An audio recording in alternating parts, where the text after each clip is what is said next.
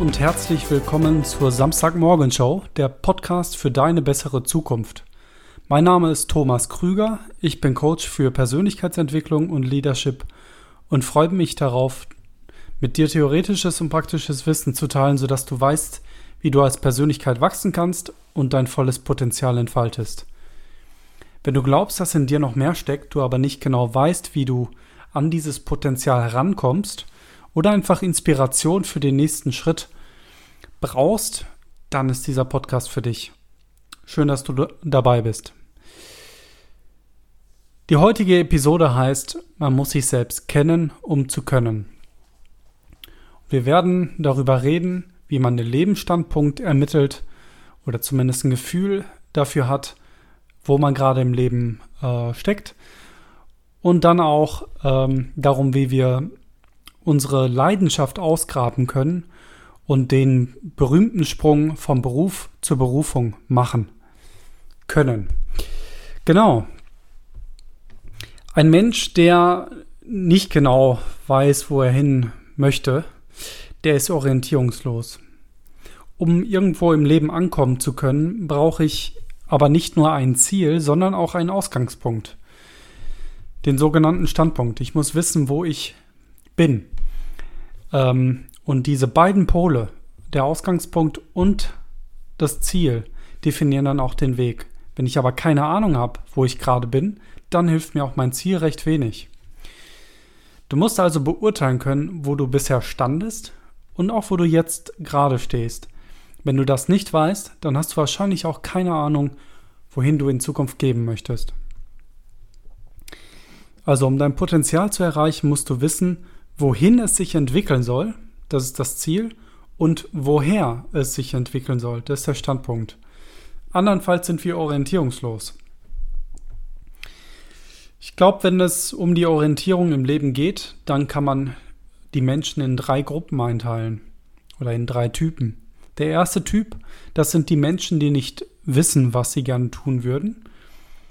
Das sind die Menschen, äh, die ich gerade schon beschrieben habe, die orientierungslos sind, die verwirrt sind und ähm, wie du dir sicherlich vorstellen kannst, orientierungslos zu sein im Leben ist überhaupt nicht schön. Man verliert den Fokus und hinter jedem Steinchen könnte ein Stück Gold liegen. Und so sucht und sucht man, ähm, wird aber irgendwie nicht fündig und findet nicht den richtigen Weg, den man, ja, den man eigentlich finden möchte. Diesen Menschen mangelt es auch an Zielstrebigkeit, äh, da ihnen der Kompass im Leben fehlt. Orientierungslose zweifeln auch viel, da sie ähm, nie gewiss sind, ob der Weg, den sie jetzt eingeschlagen haben, dann auch der richtige ist. Und das Schlimmste ist, sie können ihr Potenzial nicht erreichen, denn sie wissen nicht, wo sie gerade sind, beziehungsweise wer sie sind und was sie ausmacht und wo sie hinwollen. Der zweite Typ, das sind Menschen, die wissen, was sie gerne tun würden, es aber nicht tun. Diese Menschen sind für gewöhnlich frustriert. Unterbewusst bekommen sie nämlich täglich immer diese Kluft zu spüren, die zwischen ihnen und ihrem anvisierten Ziel liegt. Manchmal tun sie nicht, was sie eigentlich gern tun würden, weil sie Angst davor, Angst davor haben, was die anderen denken. Manchmal sind sie nicht bereit, den Preis zu bezahlen, den man zahlen muss, wenn man lernen möchte und wenn man wachsen möchte und sich auf sein Ziel zu bewegen möchte. Was auch immer der Grund ist, auch diese Menschen, und darum geht es, können ihr Potenzial nicht ausfüllen. Der dritte Typ, das sind, kannst du dir vielleicht schon denken, die Menschen, die genau wissen, was sie wollen und auch das Nötige tun, um es zu erreichen.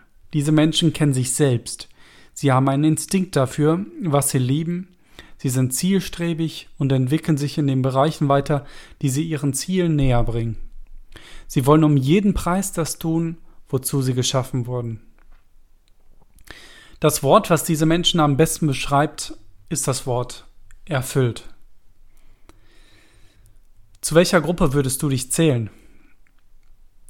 Weißt du genau, was dein Standpunkt ist? Bist du einer der Verwirrten vielleicht, der überhaupt keine Ahnung hat, wer, wer er ist und was, was er möchte? Bist du frustriert? Du weißt im Prinzip, was du willst, tust es aber nicht. Vielleicht kennst du so, sogar den Grund dafür. Oder bist du schon einer der, der erfüllten Menschen, der äh, dem, dem Ziel hinterherjagt und ähm, ja, versucht das Beste aus seinen, äh, seinen Gelegenheiten zu machen.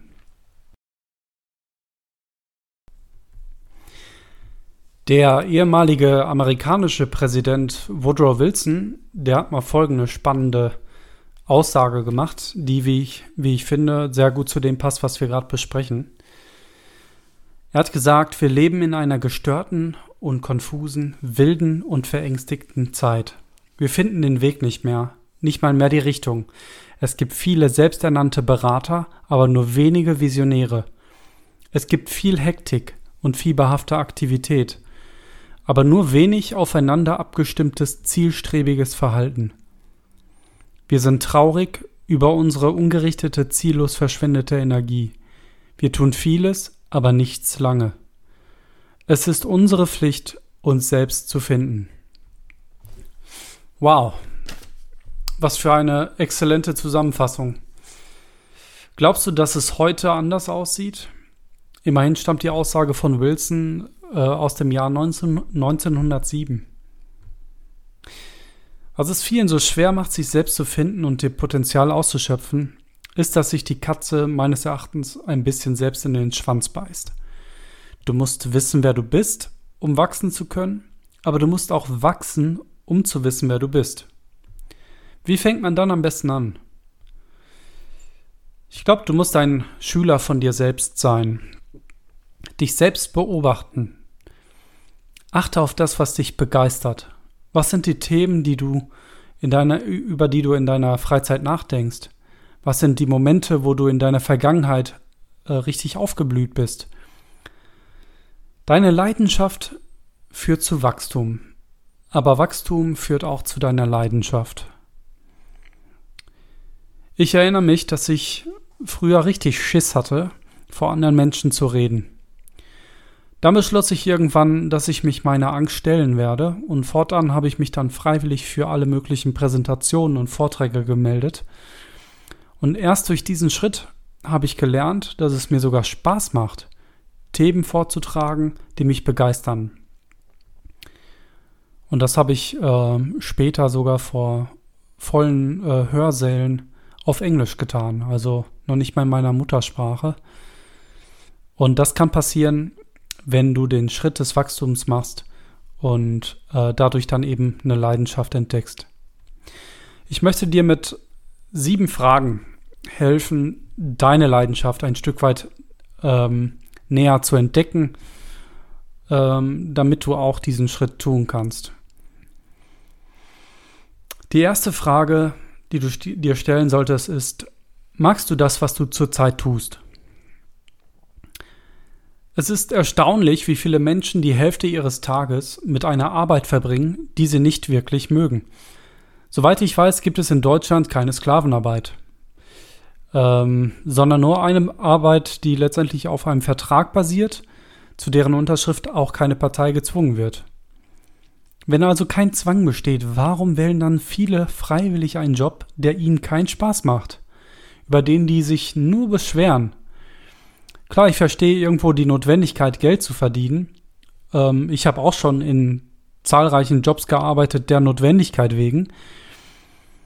Aber ich bin eben auch nicht mein Leben lang da geblieben.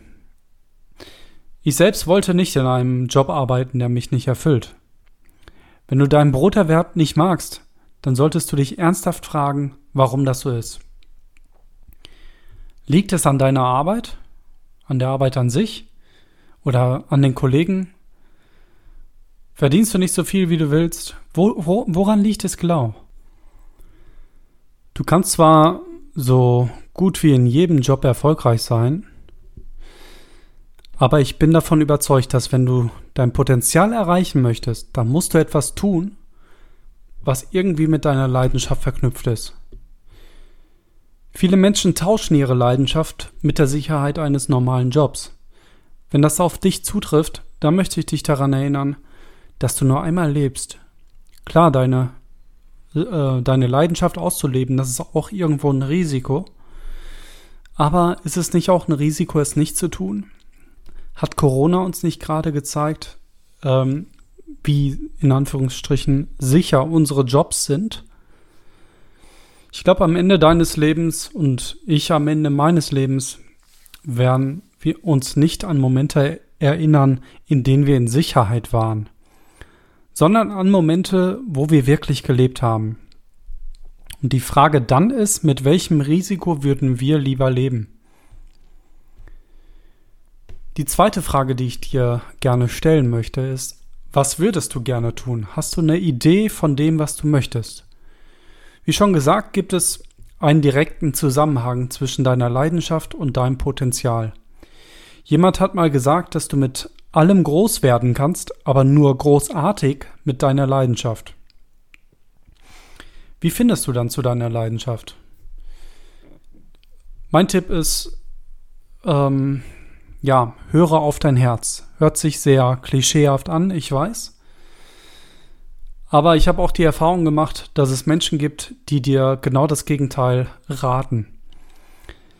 Aber ich kann dir aus eigener Erfahrung sagen, dass du besser bist, als du glaubst. Und in deinem Herzen ähm, ja auch etwas ist, dem du Stück weit vertrauen kannst. Du wurdest einzigartig in Gottes Ebenbild geschaffen und Gott hat dir eine Leidenschaft gegeben und in dich hineingelegt, die etwas von, von ihm und von seinem Wesen darstellt. Also, ähm, um es mal konkret zu machen, wenn du schon lange mal eine Weltreise machen möchtest, dann mach es doch einfach. Oder wenn du deinen Schulabschluss nachholen möchtest, weil du irgendeine besondere Karriere noch machen möchtest, dann mach das doch. Oder du brauchst vielleicht einfach mal eine Auszeit, ähm, Zeit zum Nachdenken, irgendein Thema zu studieren, dann mach das. Höre auf dein Herz, hör auf das, was vielleicht schon längst in dir, in dir drin steckt. Die dritte Frage. Kannst du das tun, was du lieben würdest? Du brauchst leider auch einen gewissen Hauch von Realismus. Ähm, wenn du mit 40 noch überlegst, Astronaut zu werden, weil es deine Leidenschaft ist, dann wage ich zu bezweifeln, dass du es in diesem Leben noch erreichen würdest. Deine Leidenschaft sollte dich schon irgendwo herausfordern, aber wenn sie zu weit weg ist, dann kann sie eben auch ganz schnell zur Enttäuschung werden, weil sie eben unerreichbar ist. Also ist deine Leidenschaft an bestimmte Fähigkeiten geknüpft, die du besitzen musst? Hast du diese Fähigkeiten bereits? Wie lange würde es dauern, bis du diese Fertigkeiten äh, erwerben kannst? Ja, ich glaube, unterm Strich ist, ist wirklich alles möglich. Aber denk dran, dass du es am Ende möglich machen musst. Also such dir eine Leidenschaft, die nicht weiter weg ist als der Horizont. Die vierte Frage. Und die finde ich persönlich ähm, ganz wichtig. Und das ist die Frage, weißt du, warum du deine Leidenschaft so gerne verwirklichen möchtest? Um das zu tun, was du gerne tun möchtest, benötigst du Motivation. Motivation ist so wie das Benzin im Auto, welches du brauchst, um letztendlich an dein Ziel zu kommen. Um motiviert zu sein, benötigst du, wie das Wort schon sagt, ein Motiv. Du brauchst einen Grund. Warum willst du genau diese Leidenschaft tun? Was unterscheidet diese Leidenschaft von all den anderen Dingen, denen du, die du tun könntest. John Maxwell, bekannt als Führungsexperte, der sagt über sein Motiv, meine Arbeit ist für mich nicht nur ein Beruf, sondern sie ist meine Berufung. Wenn ich Menschen anleite oder unterrichte, spüre ich, dafür bin ich geboren. Ich kann meine Stärken ausspielen, es gibt mir Kraft. Eine Kraft, mit der ich im Leben anderer Menschen etwas bewirken kann. Das erfüllt mich und lässt mich einen Hauch Ewigkeit spüren. Die fünfte Frage. Bist du bereit, den Preis zu zahlen?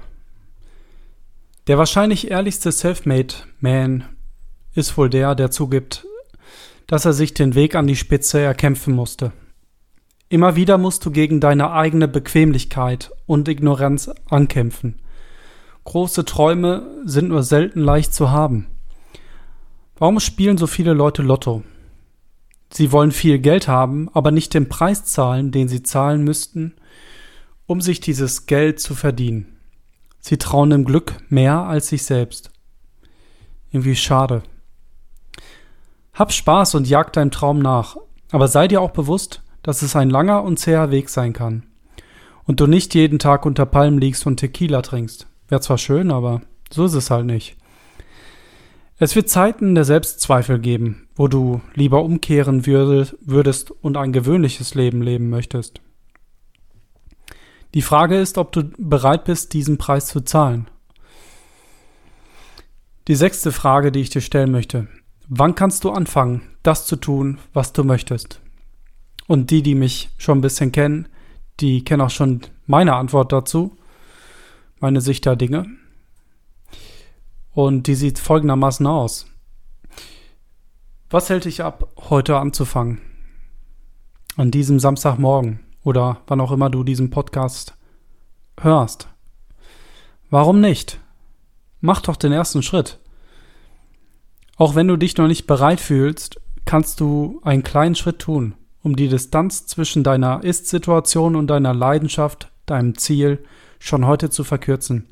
Denk dran, dass die meisten Menschen, die nie an ihr Ziel ankommen, die Menschen sind, die nie den ersten Schritt gemacht haben. Beweise dir also, dass du es ernst meinst und unterstreiche deine Intention mit einer Aktion. Die siebte Frage. Wie wird es sein, wenn du das tust, was du gerne tun würdest? Das ist der Punkt, wo wir unsere Emotionen in den ganzen Mix schmeißen. Unser Gehirn hat die Fähigkeit, sich Zustände vorzustellen, die noch nicht physische Realität sind. Das heißt, du kannst ähm, dir Dinge vorstellen, die du noch nicht mit deinen Augen sehen kannst oder mit deinen Händen betasten kannst. Du verstehst schon, was ich meine.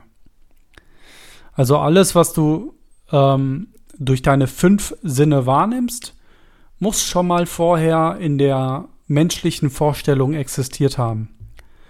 Um das Ganze mal ein bisschen äh, näher zu erklären, zum Beispiel der, der Tischler, der den Stuhl gemacht hat, auf den du gerade sitzt, ähm, der muss sich diesen Stuhl erst einmal vorgestellt haben.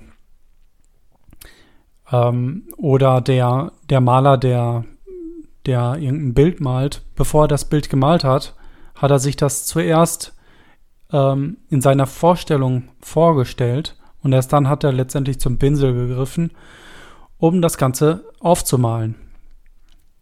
Und diese kreative Fähigkeit, das ist die Fähigkeit, die uns übrigens auch von Tieren unterscheidet. Ein Rabe kann zum Beispiel ähm, sein Nest nicht mit einem Wintergarten äh, ausstatten. Warum nicht? Weil der Rabe sich diesen Wintergarten erst gar nicht vorstellen kann. Er handelt äh, äh, einfach nur durch seinen Instinkt. Wenn er Hunger hat, dann, dann sucht er sich was zu futtern.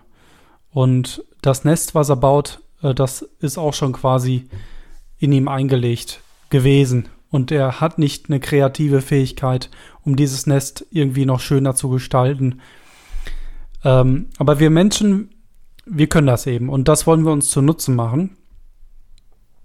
Also stell dir mal deinen Alltag vor, wenn du deine Leidenschaft ausüben würdest.